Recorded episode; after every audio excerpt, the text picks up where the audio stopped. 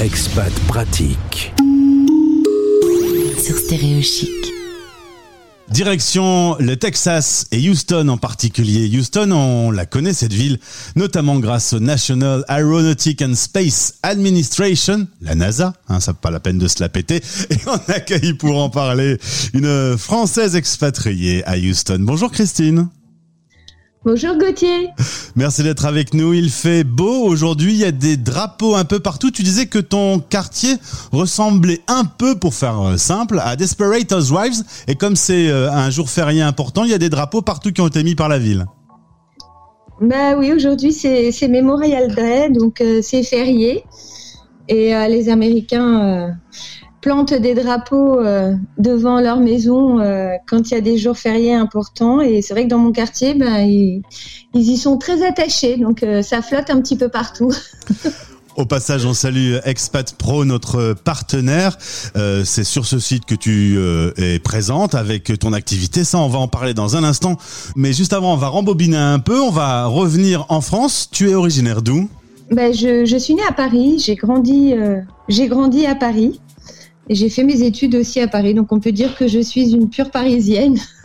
Et euh, le mari est néerlandais, euh, il travaille dans le monde du pétrole, rencontré il y a 20 ans, il y a trois enfants qui sont issus de ce mariage. Et euh, bah, l'expatriation a pointé le bout de son nez. Comment c'est arrivé la première expatriation? Euh, bah, deux semaines avant le mariage, euh, mon mari m'a annoncé qu'il était muté en Angola.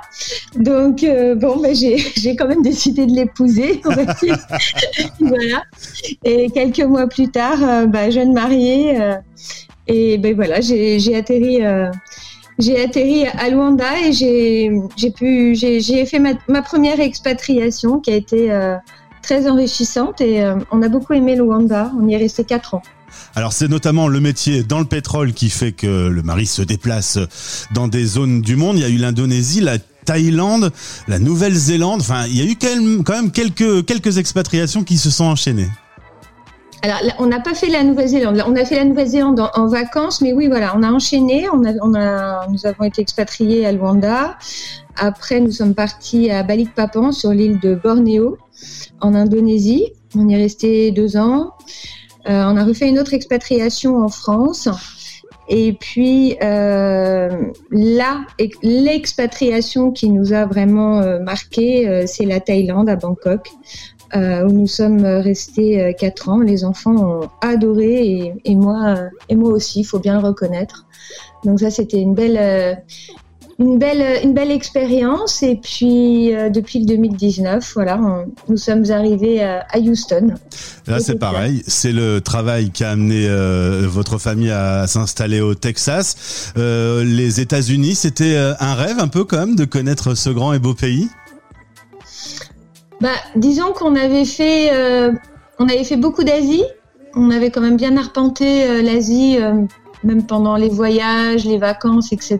Donc euh, le continent effectivement qu'on ne connaissait pas, c'était euh, c'était l'Amérique. Donc euh, bah, quand on nous a proposé de venir ici à Houston, on n'a pas hésité.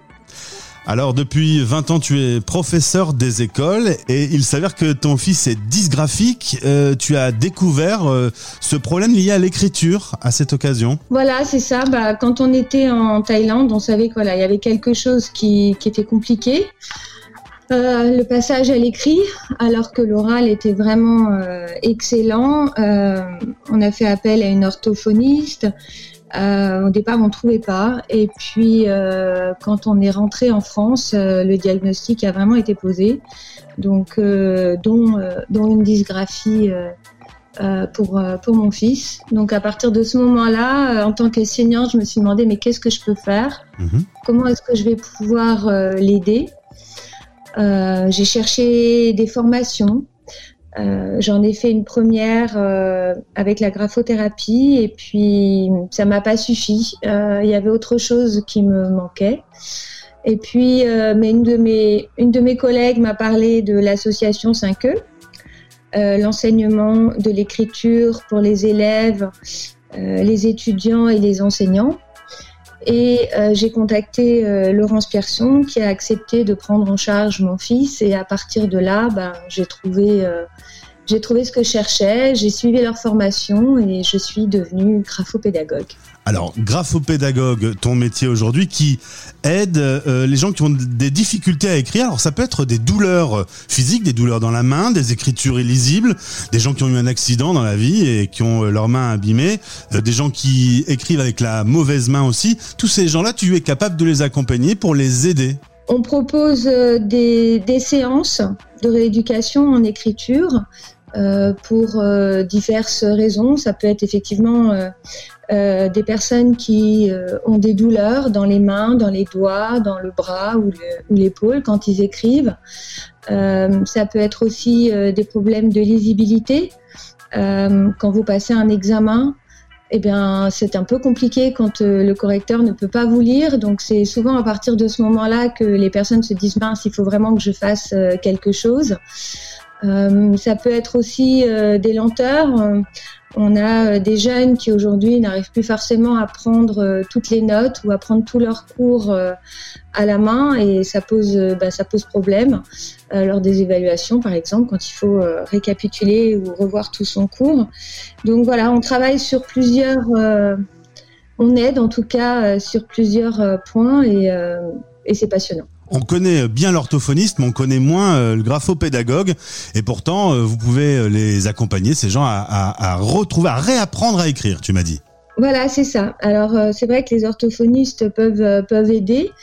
Nous, on est vraiment, on ne fait que ça.